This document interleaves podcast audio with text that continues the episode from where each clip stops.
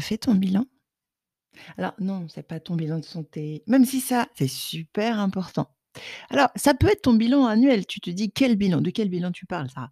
Ça peut être le bilan annuel si tu es là, en fin d'année. Ça dépend à quel, heu, moment tu écoutes cet épisode. Mais en fait, tu veux que je te dise? En vrai, tu as ton bilan de journée, tu as ton bilan de semaine, tu as ton bilan du mois, tu as ton bilan d'année, tu as ton bilan du trimestre. Donc en vrai, heu, au choix. Ce que je vais te dire aujourd'hui en vrai, ça s'applique à peu près à n'importe, heu, quel moment. Donc c'est une bonne nouvelle. Si tu n'écoutes pas cet épisode mois de janvier et ben, heu, t'inquiète parce qu'en fait, en as tout le temps besoin. Bonjour, bienvenue dans un nouvel épisode de la Brigade du kiff pédagogique. C'est Sarah Joban et la fondatrice de l'université du kiff pédagogique et aujourd'hui, j'ai envie de te parler de ce bilan et de savoir dire non! De savoir dire non à tes clients potentiels. Alors pourquoi? Parce que, heu, en ce moment, je suis en train moi-même de faire un bilan. Comme je dis, j'en fais tout le temps. Heu, parce que le plus important finalement, c'est pas les résolutions du nouvel an, c'est comment on arrive à cette idée de résolution et donc il y a pas que le nouvel an pour avoir une bonne idée, pour réajuster le tir. Tu sais que ce que tu fais dans la pédagogie, c'est très vivant. C'est-à-dire que, heu, le plus important et peut-être que comme moi, tu avais tendance à penser que ce cette partie-là, c'était un peu du bricolage, c'était un peu tu sais, si tu as, heu, une petite perfectionniste en toi ou un petit perfectionniste sur ton épaule, qui est toujours à dire: «Oui, bah, alors c'est pas très sérieux ça, tu sais même pas ce que tu fais, tu sais même pas ce que tu veux, tu changes tout le temps, heu heu, oh là là, tu te disperses, tu dis un truc après tu fais un autre, gna gna gna, gna gna gna». Tu as une petite voix comme ça toi aussi? Hein? Ouais. Alors moi je sais, hein, heu, c'est mamie qui parle. Il y a un côté, il y a mamie, après il y a donc en plus je sais d'où ça vient, tu vois? Et ma grande sœur aussi et figure-toi que les personnes qui me parlaient comme ça, bien sûr m'adoraient en plus, hein. C'était plein d'amour, c'était par inquiétude pour moi, ce qu'on allait pouvoir penser, heu, voilà, c'est les choix que qu'elles avaient faits dans leur vie. D'être de paraître hyper sérieux et d'être pris vraiment au sérieux en étant par exemple, heu, bah, alors je pense à mon grand-père là pour le coup, limite borné, tu vois? Quand tu as pris un truc, c'est truc, blanc, c'est blanc, c'est pas noir, c'est pas gris, c'est pas c'est pas blanc cassé, tu vois? Et l'heure, c'est l'heure. Pour manger, c'est midi, c'est pas midi 2. Ah! Tu imagines? Ah la vache, je me souviens que j'étais petite, heu, je vivais chez mes grands-parents et je me souviens de ma mère, heu, très rebelle, tu vois? Ça ça vient de ma mère, heu, qui envoyait son père, chier en gros: «Si tu nous fais chier, voilà, si c'est pas prêt à telle heure, heu, voilà, 2 minutes près, tu vas pas nous faire chier tu vas pas faire chier maman». Bon voilà et mais c'est te dire que ça, c'est hyper important parce que, on a tendance à penser que la maîtrise et le savoir, c'est de la rigidité et on a tendance à se dire: «Il faudrait savoir avant de savoir». Quand on y réfléchit bien, c'est pas rigoureux en fait. Dire: «Je pose» parce qu'en fait, c'est qu'une hypothèse. Je pose un truc sans aucun fondement, même scientifique, sans observation, sans théorie, sans rien. Je pose avec le vrai truc qui est: «On a toujours fait comme ça. Tous les autres, ils font comme ça». En vrai, c'est hyper pas sérieux. C'est vraiment pour le coup, c'est de la survie sociale, mais ça n'a aucune rigueur pédagogique ou scientifique. Donc heu, il faut que tu te méfies. Juste, je fais ce petit rappel, si tu écoutes ce podcast, c'est que c'est que tu es là vraiment pour ça et que ça te parle et que tu as cette exigence en toi. La vraie exigence et la vraie difficulté justement, c'est de se détacher de ce que tout le monde fait, qui au final n'est pas très rigoureux. Alors voilà, aujourd'hui, on va introduire beaucoup de rigueur dans ce que tu fais, dans ces bilans et on va réhabiliter le bilan parce que sans doute qu'en permanence, tu réajustes ce que tu fais, tu observes et tu te dis: «Ah là, c'était pas terrible, ah ça, ça pourrait être mieux», heu, et cetera. Parce qu'il est bien, no no notre petit, heu, perfectionniste, nous rend service. Mais il faut juste le remettre à la bonne place. Heu, ça sert à rien de râler, c'est plutôt: «Donc, donc», ce fameux merveilleux «donc», que vais-je faire la prochaine fois pour changer les choses? Et tu vois, on sort de ce truc très figé où on a une apparence de sérieux, où on se prend même presque trop au sérieux et que derrière on délivre, heu, des choses. Et en gros, je vais je vais rentrer dans les détails sur le bilan, mais en gros il y a une chose à absolument refu refuser quand tu fais de la vraie pédagogie, pédagogie efficace, c'est de faire. Tu n'es pas là pour faire un cours, faire un atelier. Ça, ça suffit pas. Et tu vois, l'exigeant et l'exigence en toi, heu, doit se dire: «Ça me suffit pas» et c'est le genre de de personne de qui suit le podcast et qui me suit, hein. Heu, ça nous suffit pas. Donc, euh, je vais pas juste dire, moi, j'ai débité ma théorie, j'ai débité ce que j'avais à dire, je leur ai dit, j'aurais déjà dit, tu sais, ce fameux truc, des fois que tu dis peut-être si as des enfants, euh, mais j'ai déjà dit 100 fois ben alors, si tu as dit 100 fois, c'est que ça n'a pas marché 99 fois, ni 100 fois. Pourquoi tu le dis 101 fois? Voilà, on a quand même Einstein qui nous dit que la définition de la folie, c'est euh, et puis de c'est ça, c'est pas très rigoureux, mais c'est d'essayer 100 fois la même chose en espérant un résultat différent. Ça fait du bien de réentendre ça. Et tu vois, tous ces fonctionnements euh, euh, presque qu'on a tous qui, qui, sont en pilote automatique, en fait, quand tu penses pas vraiment à tout ça, quand tu prends pas conscience on a l'impression qu'on devrait avoir honte de ne pas réussir, de pas faire, de changer les choses. Voilà, tu vois. Résultat, le je fais ne suffit pas. Faire faire ne suffit pas non plus. Je leur ai donné des exercices, j'ai enregistré des vidéos, je leur ai dit de faire ça. Ok, mais ce n'est pas fini. Derrière, la vraie rigueur scientifique, elle est là, c'est on prend les mesures. Quels sont les résultats de ce que j'ai fait? Est-ce que ça leur a permis d'atteindre l'objectif que j'avais pour eux? Quel est mon objectif pédagogique? Et tu vois, aujourd'hui, à cette heure où je, te parle, je ne suis pas dans le dispositif Calliope pour des raisons personnelles. Tu verras, j'en ai parlé à l'épisode, je ne sais plus combien, je te retrouverai, avec toutes les, les contraintes administratives qui allaient, un, tuer ma créativité et puis deux, euh, saboter pas mal de choses. Du coup, bon, c'est quelque chose où je me, me reconnais pas. Puis si tu veux, je sors de 20 ans d'éducation nationale, c'est pas pour retourner dans les, processus comme ça. C'est l'épisode 4 de la saison 3. D'accord? Devenir organisme de formation Calliope. Au secours, non merci. je te laisserai le réécouter. mais quoi qu'il arrive, la rigueur et le référentiel de Calliope, je suis d'accord avec. Je suis complètement d'accord avec ça il y a cette idée de cette vraie démarche de formateur, de dire je pose des objectifs, j'ai des objectifs pédagogiques. Après qu'on reste pas dans la théorie, hein, on, se pose, tu vois, si tu parles en langage courant, mes apprenants sont là au point A, je vais les amener au point B. Comment je fais? Et surtout, surtout, dès le départ, avant de commencer la séance avec eux, comment je pourrais me rendre compte qu'ils ont atteint le point B? Parce que si tu n'as pas la réponse à cette question, c'est que tu n'as pas mis en place ce qu'il fallait pour t'assurer de les amener à un résultat. Et c'est ta responsabilité. Ta responsabilité, c'est pas de lire des trucs que tu as appris, que tu as lu quelque part, de leur projeter des choses. Ça, c'est le moyen, c'est accessoire, le véhicule. Tu vois, tu pourrais te balader dans la nature et, voilà, il y a, mille moyens possibles, tous plus créatifs les uns que les autres. Ça le fun d'ailleurs, ça le, carrefour là du kiff pédagogique. Mais avant de se lancer, il faut quand même une direction je m'arrête et je sais que ça a marché quand? Quoi? Quand ils sont capables de dire ça, ils sont capables de faire ça, ils sont autonomes pour faire ça, ils ont compris, ils peuvent passer à ça, on peut accélérer sur ça. Il faut que ça soit très clair dans ta tête parce que tant que tu n'as pas fait ça, ta préparation n'est pas terminée. Et donc, ben, j'allais dire, ça sert presque à rien de, commencer même le, le, cours ou la séance parce que vous n'allez pas atteindre vos objectifs, vous savez pas où vous allez en fait. Et si tu cumules plein de trucs comme ça, tu te retrouves seulement à la fin, voilà mon histoire de bilan, on y revient, à quand même devoir faire le bilan, parce que là tu vas l'avoir dans la, dans, la, dans la tronche, le bilan. Euh, mince, un, il y a personne qui a fini, deux, il y a personne qui a compris, euh, trois, enfin il y en a deux, c'est toujours des autodidactes. Attention à ça, je crois que je t'en ai déjà parlé. Attention euh, aux bons élèves qui te donnent l'impression que ce que tu as fait leur a permis d'apprendre. En fait, non ils, auraient déjà appris sans toi ou ils avaient déjà beaucoup de choses en eux sans toi. Donc, c'est le, problème, c'est que si tu juges la qualité de ta formation au résultat des meilleurs élèves qui, je te le dis, sont autodidactes, euh, voilà, tu vois, bilan complètement erroné. Donc, très important, je vais te montrer comment on peut faire un bilan. Donc, jusqu'ici, on a dit qu'il y avait deux choses à refuser, juste le fait de faire. Le fait de faire faire, ça ne suffit pas non plus.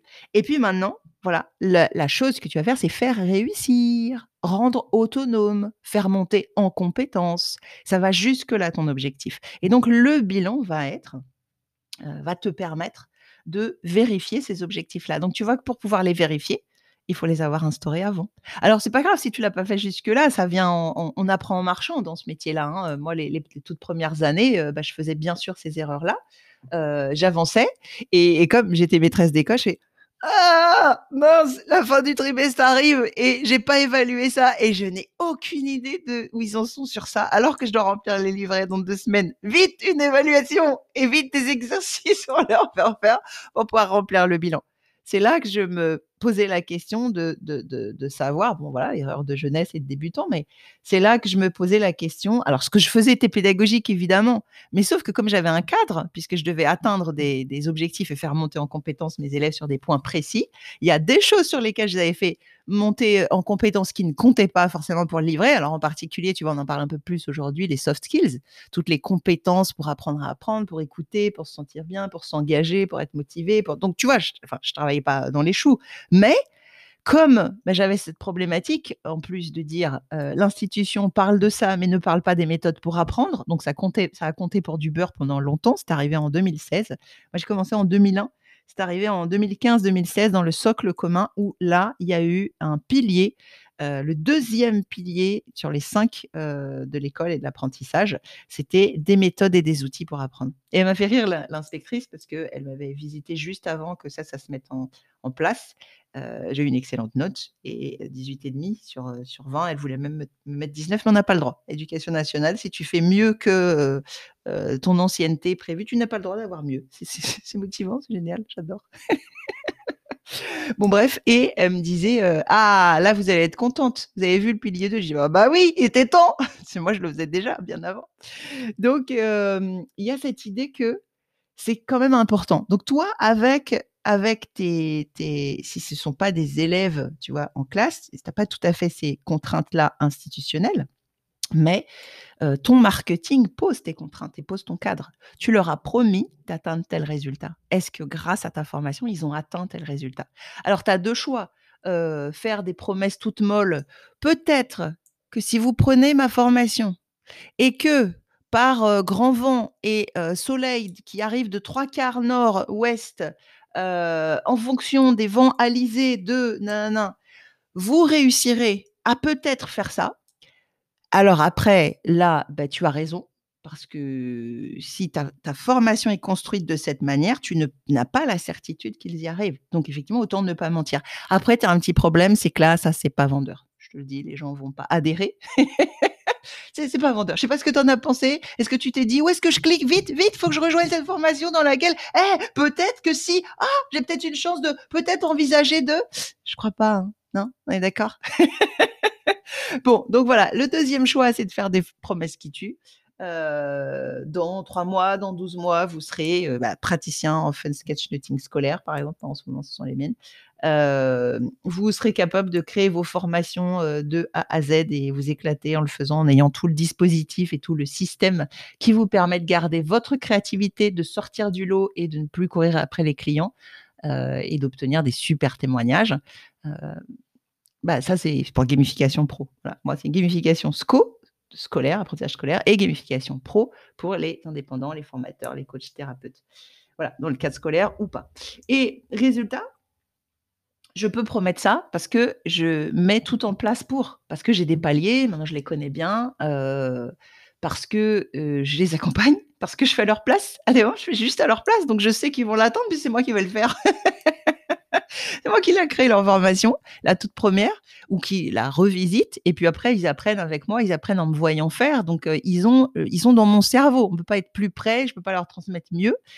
Et résultat, euh, pareil pour les, les, profs sur le fun sketchnoting en classe, le mélange de gamification et de pensée visuelle. je fais avec eux et je leur transmets les super stratégies de, de, pour revisiter les leçons de lecture, d'écriture, de, de, tout, tu vois, tout ce qui peut poser problème dans l'apprentissage. Euh, toutes ces, leçons sur lesquelles tous les élèves butent parce que bah, tout simplement elles sont elles sont pas abordées de la manière dont le cerveau en a besoin. Donc euh, bah, aucun élève n'apprend bien à part je te dis les quelques autodidactes qui se débrouillent sans nous. Donc résultat, euh, forcément moi j'ai déjà été confrontée à ça et j'avais créé trouvé des solutions sur le terrain en classe. Ensuite je les ai adaptées en ligne. Ensuite je les ai adaptées en coaching scolaire ou en suivi pour des jeunes qui sont en phobie scolaire et qu'on réconcilie avec l'école. Et j'ai mélangé tout ça à la pensée visuelle, au sketchnoting, la facilitation graphique. Donc comme je l'ai fait, je les ai en fait les trucs, donc je leur donne. Je leur donne directement, je leur donne les éléments, les templates et je laisse cette part, quand je dis sortir du lot, moi je travaille avec des personnes qui adorent enseigner, qui adorent apprendre et qui adorent aussi mettre leur grain de sel, leurs pattes. Moi, c'est ce que je préfère. J'aime bien qu'on met pré-mâché le travail sur tout ce qui était trop long, compliqué. C'est pas que j'étais bête pour le comprendre, c'est que j'ai pas le temps en fait. Donc chaque fois qu'on me donne le truc presque prêt à l'emploi, tu sais, c'est un peu comme les, livraisons de. Ah, j'aime bien cette musique. Mais c'est pas le moment. Donc tu sais, c'est un peu comme les livraisons où on te, livre tous les ingrédients euh, pour cuisiner, la recette, le truc, tu plus qu'à assembler, c'est cool, tu vois. Et, après, tu mets aussi ta part de créativité et ta joie. Mais tu vois, la partie euh, le plus pénible, les courses, les trucs, machin, tout est fait. J'ai plus qu'à m'occuper du, cœur du truc, quoi. Et donc, je peux garantir ça. Mais euh, là, justement, et c'est ce qui m'a poussé à, enregistrer cet épisode pour toi et à, y mettre mon bilan du jour. Voilà, j'étais en train de faire mon bilan et je me dis, ah, ça, faut que je le partage, ça fera un bon épisode de la Brigade du kiff pédagogique. Aussi parce que c'est quelque chose que je vis encore après 20 ans, tu vois, de, formation et 10 ans de formation de formateur. C'est-à-dire que c'est pas magique. Je, je, crée et je sais voir ce qui peut planter dans une formation. Je le vois plus vite, je le vois très vite, je l'anticipe. Des fois, il y a des conditions dans lesquelles ça arrive quand même. C'est, pas aussi efficace que ce que j'aurais voulu. Et donc, bah, le premier secret, c'est de le retravailler de le rebouger, de bouger les lignes. Et ce que je disais au début, de ne pas rester figé. Ben non, je dis que c'était comme ça, ce serait comme ça. Hein. Donc, résultat, euh, je, travaillais là, euh, j'ai pris de l'avance toute l'année dernière. moi, j'aime bien travailler comme ça, j'aime bien être, bah, c'est mon carrefour du kiff pédagogique. J'aime bien être très proche des gens, très disponible. Euh, très créatives, aller leur chercher, leur apporter tout ce qu'il faut, avoir beaucoup de temps pour les écouter. Et donc, il faut qu'il y ait beaucoup de choses qui soient en place, qui soient automatisées, qui roulent toutes seules, pour que je puisse, euh, et, j'aime rendre mes, participants autonomes comme ça, quand je suis avec eux. Tu vois, on se voit pas pour dire, ah ben non, euh, ce truc-là, tu cliques là et c'est là. la prochaine date où on se voit, c'est celle-là. Non, on a autre chose à échanger de plus riche et de plus intense. donc, il faut que toutes ces questions logistiques, elles soient réglées.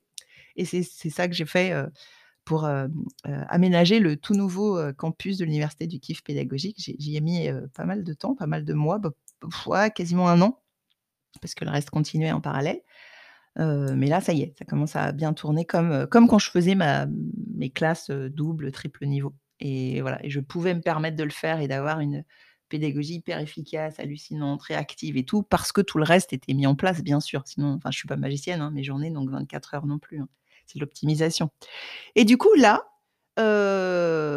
j'ai préparé parce que tu sais, tu as toujours, je sais pas si ça t'arrive, tu as toujours ce truc de vouloir aider tout le monde, voire même vouloir sauver tout le monde, sachant qu'on ne sauve personne. Je l'ai compris intellectuellement. mais j'ai encore des fois besoin de piqûres de rappel et j'ai bien sûr envie que tout soit à la portée de tout le monde. Et résultat, quand je dis il faut savoir dire non et ton bilan va t'y aider, là, j'étais en train de faire le point sur les accompagnements que je propose aux adolescents. Et donc, j'ai fait plusieurs formules. L'année dernière, la, dernière formule, c'est la formule de 12 mois, celle que j'ai aussi pour gamification pro et gamification SCO. J'adore le format de 12 mois. c'est vrai qu'en tant que maîtresse d'école, et j'ai toujours, puis moi étudiante, j'ai toujours eu ce, ce rythme de 12 mois. Tu passes une année à développer des compétences et il y a un avant, un après, mais tu as le temps. j'ai déjà essayé ponctuellement 6-8 ateliers, 6-8 masterclass sur quelque chose. je me suis rendu compte que c'est le temps de transmettre quelque chose, par exemple sur les révisions efficaces et fun, comme on fait aux ados. C'est pas le temps pour eux de l'acquérir. Il faut de l'entraînement. Ils n'ont pas le temps en six semaines. Moi, je leur transmets, je leur fais découvrir. On est au niveau de la découverte. On ne peut pas dire que ça soit verrouillé, validé, etc.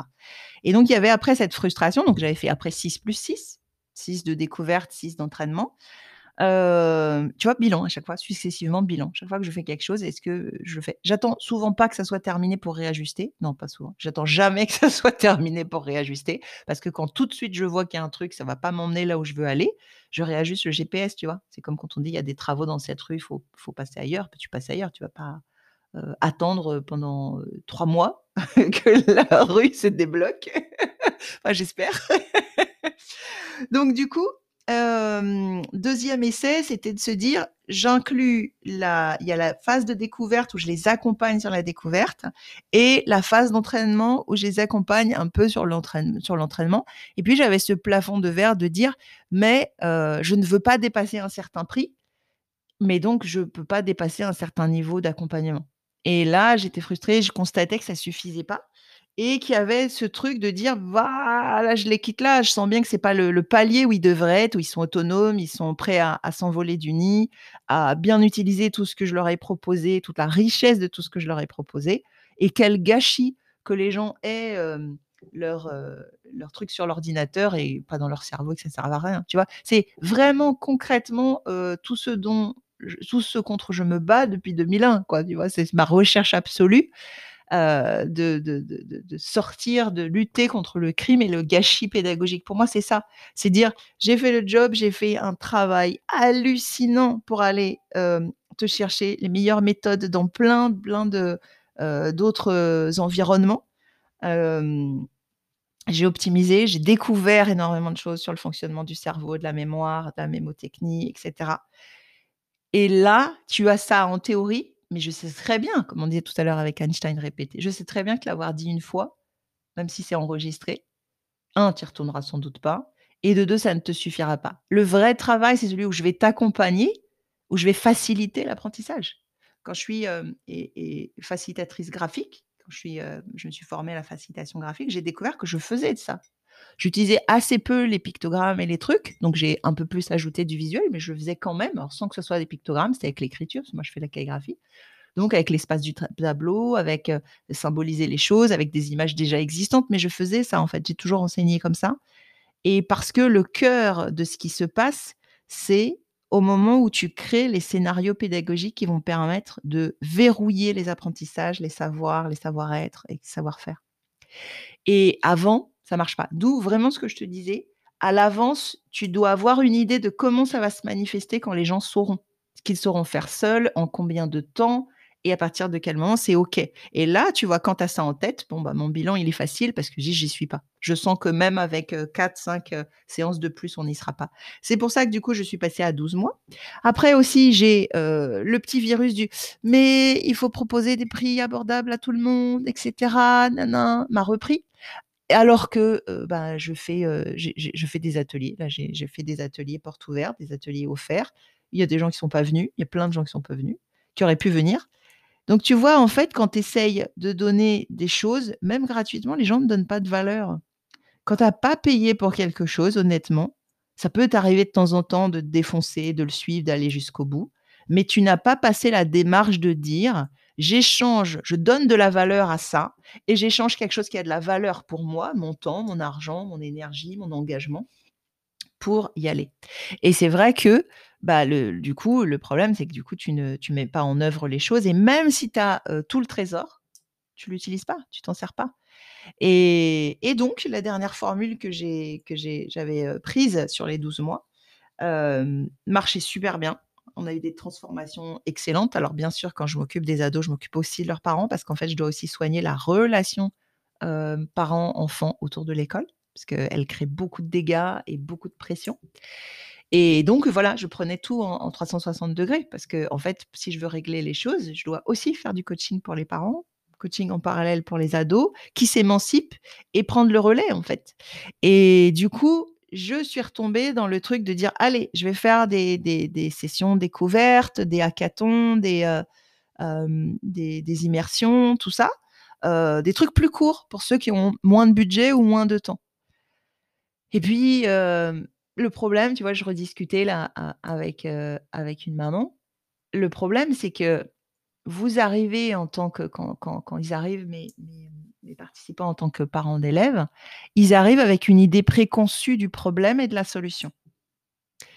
Dans, heu, 99% des cas, c'est pas le vrai levier de c'est pas le vrai problème. Il y a un autre problème derrière le problème. Ça, c'est qu'un effet, heu, un effet de, comment dire? Hem, ripple effect, c'est le ça y est, la meuf la meuf a les mots en anglais, mais pas en français. C'est un peu Jean-Claude Van Damme. Oui, désolée, Sarah Van Damme aujourd'hui. Ripple effect, c'est le l'e l'effet, heu, collatéral quoi, en gros. Heu et en fait, hem, moi, justement, avec l'expérience, avec le truc, avec une autre mécanique, avec une autre relation avec l'ado, il y a des choses qui se débloquent, qui ne se débloquaient pas avec les parents. Il y a des choses qui ne se bloquent pas avec moi, puisqu'il n'y a pas les mêmes enjeux. Et on peut travailler autrement. Et donc, il y a et le travail avec, avec l'ado d'un côté et le travail en parallèle avec le parent. Et bien sûr, nous n'arrivons aux méthodes d'apprentissage, parce que moi, mon, vrai métier, je suis euh, formatrice d'apprendre à apprendre en s'amusant, sans s'en rendre compte, rapidement, beaucoup plus vite que tout le monde, même si on a des besoins spécifiques, même si on a un fonctionnement euh, euh, neuro, neuro, différent, neurodroitier. Mais quoi qu'il arrive, moi, le cœur de, mon travail, c'est les méthodes d'apprentissage, apprendre à apprendre. Les bonnes méthodes d'apprentissage pour toi ou d'enseignement. Et là, je ne peux commencer à arriver et à faire mon travail que quand on a débroussaillé tout le reste et tout ce qui pourrit. Parce que sinon, les gens sont intelligents. Et simplement, on ne se voit pas à l'intérieur. On, est dans son système, on est pris dans, son propre système, dans ses propres croyances, dans, ce, qu'on ne connaît pas encore non plus, mais aussi dans ce qu'on ne sait pas qu'on ne sait pas. Donc, on ne peut pas le bouger, on ne peut pas le changer. Et ce qui fait que les gens, en général, viennent me demander des méthodes d'apprentissage, et surtout que beaucoup de mes, de mes, de mes, de ma communauté, ils ont une double casquette. Ils sont aussi souvent profs ou formateurs et parents. Donc, ils ont bien une idée de ce qu'a pu donner pour leurs élèves ou les personnes qui les accompagnent. Sauf que, un, il y a comment le faire, et deux, tu es à l'intérieur toi-même du système, donc ça marche plus pareil. Et, et j'ai besoin de temps, et j'ai besoin de créer une relation de confiance, et j'ai besoin de créer toutes les conditions qui vont ensuite accélérer. J'ai des accélérateurs phénoménaux, mais ils sont encore dupliqués parce que d'abord, je mets les personnes dans la situation de pouvoir le faire. Et je le vois là avec les dernières versions que j'ai faites des accompagnements pour les, les, jeunes. Euh, il y a des trucs que je vais réajuster, je vais prolonger finalement. Euh, voilà, je, travaille avec les gens. De toute façon, c'est toujours vivant ce qu'on fait, mais euh, parce que à vouloir découper et dire allez, je on prend que ce bout-là, on va développer que cette compétence-là, alors que tout est interlié, ça marche pas, ça marche pas aussi bien. Et moi, je sais que j'ai des top, magnifiques, extraordinaires résultats et il est hors de question pour moi de faire moins bien en disant OK, ça va être plus court, OK, ça va être moins cher, OK, ça ressemble plus à ce que tu penses qui serait bien et qu'il faudrait faire. Et du coup, quand je te disais, il faut savoir dire non à tes clients, euh, vraiment, c'est ce que je me disais, Sarah. Je me dis, merde, attends, c'est toi la professionnelle, tu sais ce que tu fais, tu sais ce que tu proposes, tu connais le processus depuis 20 ans, tu sais par quel palier passent les personnes et tu sais que là, ça rentre pas dedans. Et donc, à un moment donné, bah, c'est gratuit ou c'est payant, tu vois. Et ce truc de dire, on va faire un truc qui ressemble à ce que tu crois, ça va être plus dans le budget que tu imagines, mais ça donnera absolument pas les résultats. Moi, je peux pas faire ça, en fait et je préfère pas le faire du tout. Et si tu prends déjà tout ce que j'offre à droite à gauche, les conférences, les ateliers, les sommets, la newsletter où chaque semaine je donne de la valeur, des appuis, tu vois, j'ai eu des, oh, tu vois, on parle de bilan, bilan de fin d'année, j'ai eu des, remerciements, des trucs de, j'en ai souvent, j'en ai tout le temps en fait, mais c'est vrai que là ça m'a d'autant plus touché de prendre le, temps de m'écrire et de, de me remercier. Pour tout le chemin parcouru ensemble, alors que voilà, cette personne n'est pas cliente, tu vois, et tout au long de l'année 2021. Ça m'a hyper touchée parce que c'est exactement ça. Moi, chaque fois que je me mets devant mon ordinateur, je pense que je vais leur dire, je pense que je leur ai partagé avant, après, ce qui peut leur apporter de la valeur dans les expériences que j'ai. Je ne suis pas euh, spécialiste de tout, je n'ai pas des expériences sur tout, donc je ne vais pas me permettre de parler d'une chose que je ne connais pas.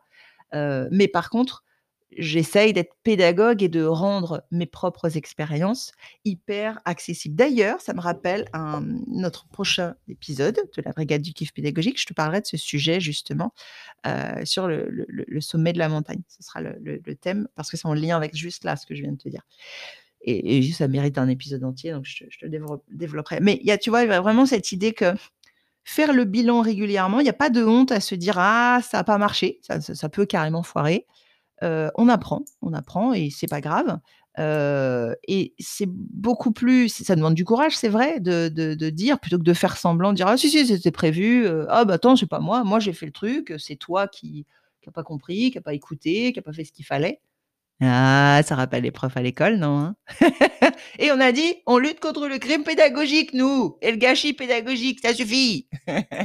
Donc voilà, pour pas rentrer là-dedans, fais ton bilan et et tes objectifs et surtout comment ces objectifs vont se manifester. Comment tu vas savoir que tes apprenants y sont et on réussit et après s'ils ne sont pas tout à fait, tu ajustes et il y a pas de mal à arrêter un accompagnement, l'ajuster, le faire évoluer avec les personnes, heu, mettre des séances supplémentaires. Quand tu as pas atteint le truc, tu vois, moi j'hésite jamais, heu, s'il faut rajouter, heu, des séances, des mois même, je m'en fous.